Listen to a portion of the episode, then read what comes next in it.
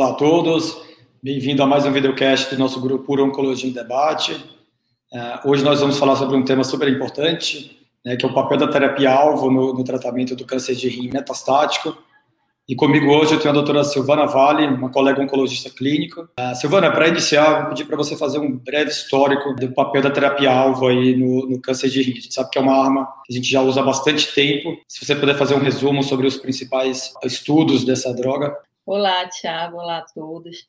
Então, TKI, né, a, a história do TKI no, no câncer renal, Tiago, começou ali por volta de 2008, com o sorafenib e o sunitinib, que foram os primeiros TKIs, né, que a gente começou a usar no tratamento dessa doença. E aí, depois disso, foram surgindo, né, combinação de interferon com, com bevacizumab, o, o inibidor de emitó, né, o tensirolimbo, que, aliás, até foi descontinuado, o pazopanib, everolimus, depois o axitinib, que chegou por volta de 2013, e aí depois veio uh, o cabozantinib em 2017, né, a monoterapia, né, com, com imunoterapia, que foi o nivolumab em 2015. Então, a partir de 2008, aproximadamente, começou a mudar bastante o cenário do tratamento do câncer renal, né, com o advento dos TKIs no, no manejo dessa doença. É, e aí, né, Thiago, então depois que o nivolumab, né, o estudo do nivolumab foi apresentado, né, como monoterapia, primeira imunoterapia para o tratamento dos pacientes com câncer renal, que a gente sabe que isso mudou, né, a história natural da, dessa doença, mas depois disso algumas combinações né, de imunoterapia, seja imunoterapia combinada, seja imunoterapia combinada com TKI, algumas imunoterapias é, combinadas é, entre elas ou com TKI foram aí apresentadas e, e entraram para o arsenal do tratamento nessa doença, né, Tiago? Você podia comentar isso para a gente também? Não, claro, eu acho que eu concordo com você. Foi realmente uma era da terapia-alvo, né, de 2008 até 2018 e de 2018 em diante, agora a gente entrou na era da imunoterapia, né? É, como você comentou, a imunoterapia faz parte do, do tratamento de primeira linha para praticamente todos os tipos de paciente, né? Então a gente teve o Checkmate 214 com nivolumab e ipilimumab, que foi, o dado foi superior do que o Sutente. Na sequência a gente teve o, o, a combinação de pembrolizumab com axitinib e avelumab com axitinib também com superioridade em relação à terapia alvo isolado, uh, com ganho de sobrevida global, ganho de sobrevida livre de progressão, e também taxa de resposta. E mais recentemente a gente teve o, o, o trabalho com o nivolumab e cabozantinib, é, apresentado no Congresso Europeu do ano passado, um estudo também positivo para os endpoints. E na ASCO-GU agora 2021, o trabalho com pembrolizumab e levantinib. Né? Então a gente vê que todas essas combinações ah, são superiores do que a terapia alvo isolada com sunitinib e ao novo padrão de tratamento. Né? Acho a grande dúvida, Silvana, agora é que usar como, como sequência de tratamento, né?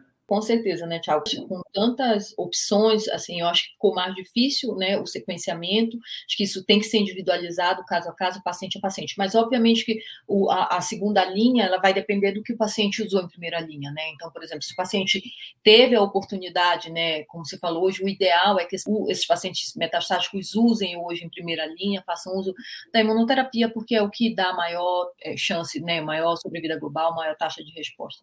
Então, se esses pacientes usaram, por exemplo, combinação de imunoterapia, eh, ipilimumab mais nivolumab, obviamente ele vai sequenciar com TKI, que pode ser o sunitinib, pazopanib, axitinib ou, ou cabozantinib. Se esse paciente não teve a oportunidade do uso da imunoterapia em primeira linha, ele ainda terá em segunda linha, ele poderá usar, se ele usou, por exemplo, um TKI em primeira linha, sunitinib, é, pazopanib ou cabozantinib, ele pode usar imunoterapia em segunda linha, né, o nivolumab, cabozantinib ou axitinib. Ou então, se esse paciente, por acaso, usou uma imunoterapia combinada, a gente tem dois estudos que combinam imunoterapia com axitinib, esse paciente vai acabar é, fazendo sequenciamento em segunda linha com cabozantinib ou pazopanib ou sunitinib, né, com certeza com outro TKI, uma vez que ele já usou imunoterapia, acabou de usar em primeira linha. Então, o sequenciamento eu vejo hoje, eu acho que é mais ou menos isso, né, Tiago?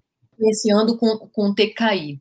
Mas, a, a propósito, sabe, eu ia te perguntar se a gente está falando de TKI, se você tem alguma preferência, algum, alguma droga que você use mais para algum tipo de específico de paciente? Sim, é, eu acho que o sequenciamento, como você falou, realmente a gente não tem essa resposta de como sequenciar.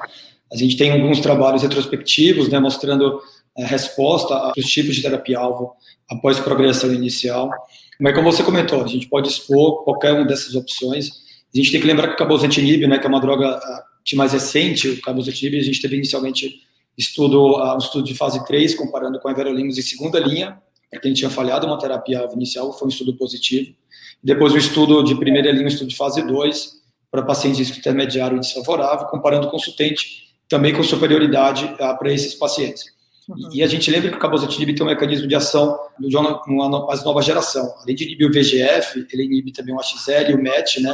Então talvez justifique essa maior eficácia e, e acaba sendo a minha droga de escolha no sequenciamento pós-falha uma terapia-alvo. Então, para esses pacientes que usaram talvez Pembro e Ax, minha preferência vai ser oferecer o cabozantinib no, no sequenciamento. Para esses que receberam o nivolumab com, com ipilimumab, tentar oferecer também um cabozantinib no sequenciamento. É, mas a, a, a, gente falta uma evidência nível 3 ainda para qual droga escolher nesse sequenciamento, né?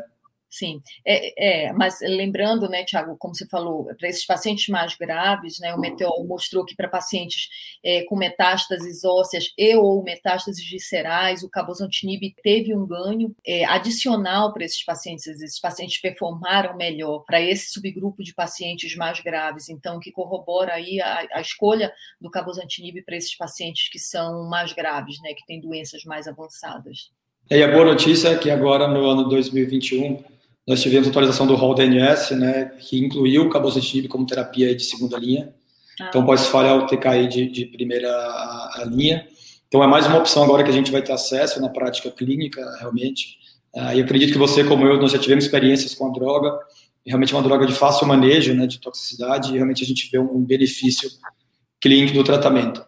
Silvana, em relação só para a gente finalizar, a gente conversou inicialmente sobre as combinações, né? A gente tem agora cinco possíveis combinações de, de imunoterapia com terapia-alvo ou, ou, imunoterapia com imunoterapia. Como você vai escolher, né? A gente tem o nível cabo com resultado super favorável do, do apresentado na ESB, depois o pembro com levantinib, também com um resultado bem interessante na, na ASCO-GU. Como você vai tentar escolher a melhor opção de tratamento? É, é, uma, é uma pergunta difícil, até porque a gente sabe que nem os TKIs, né, nem todos eles estão é, de fácil acesso para a gente, nem todos eles fazem parte aí do rol da ANS, né, ou seja, nem todos eles a gente tem como prescrever para os pacientes, então é claro que né, se a gente pudesse escolher, seria fácil, a gente tem cinco combinações aí todas cinco bastante eficazes, né, com, com ganho de sobrevida e sobrevida livre de progressão comprovados, mas acho que essa escolha, ela, enfim, vai depender do, do que é, do, de acesso. Acho que vai depender bastante de acesso, se a gente consegue ou não prescrever aquele TKI em combinação com imunoterapia. Lembrando que a gente tem uma combinação, né, de duas drogas endovenosas, com qual a gente não encontra barreira para prescrição. Mas eu acho que depende bastante disso, né, de, de, de acesso custo, enfim, de tolerância do paciente também, claro, né? Cada paciente Sim. com suas comorbidades e, portanto, isso também entra na hora da, da escolha do tratamento. É, eu concordo, acho que as cinco opções são válidas, é difícil dizer qual é o melhor, mas nós sabemos que eles são todos superiores do que o sunitinib, né? Ah, sim, Vai ter sim. que ver perfil de toxicidade, acesso, necessidade de resposta ou não, talvez as combinações de TKI com imunoterapia a gente consegue uma taxa de resposta maior. Sim. Uh, mas o bom é que realmente a gente tem várias opções disponíveis agora né, para os pacientes. Nos últimos anos, aí, o tratamento do câncer renal deu realmente deu um grande salto, né, no sentido né, de, de aumento de sobrevida e, e de benefício mesmo né, para esses pacientes. Com certeza. E agora, nós vamos agora começar a andar para um outro cenário, né, trazer essas, essas drogas para um cenário agora cada vez mais precoces. No, provavelmente no congresso agora na ASCO nós vamos ter dados de imunoterapia adjuvante, ficar atento que provavelmente mais novidades no, nos próximos meses. Sim. É, então, com isso, então, a gente uh, finaliza esse videocast. Obrigado pela atenção. Próximo mês uh, lançaremos um novo episódio. Uh, fique atento ao nosso site, uruonkindebate.com.br. Lá também você vai encontrar a agenda de eventos e outros temas importantes. Obrigado. Obrigada a todos.